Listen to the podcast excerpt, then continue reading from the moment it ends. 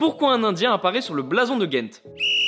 À l'époque, au 19e siècle, Buffalo Bill débarque en Europe. Alors ce monsieur est chasseur de bisons et il est aussi directeur d'une troupe de théâtre.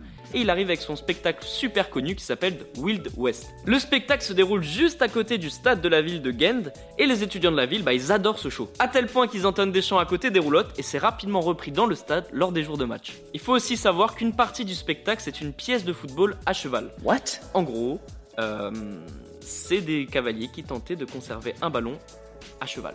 C'est ce que j'ai compris. C'est pour cette raison qu'un Indien apparaît sur le blason du club, parce que ce moment a marqué un tournant dans le club de Ghent. Et pour la petite anecdote, les joueurs sont même surnommés les Buffaloes. Les amis, rendez-vous demain, même heure, même endroit pour un nouvel épisode. Si ça t'a plu, n'hésite pas à t'abonner, activer la cloche, liker et surtout mettre 5 étoiles.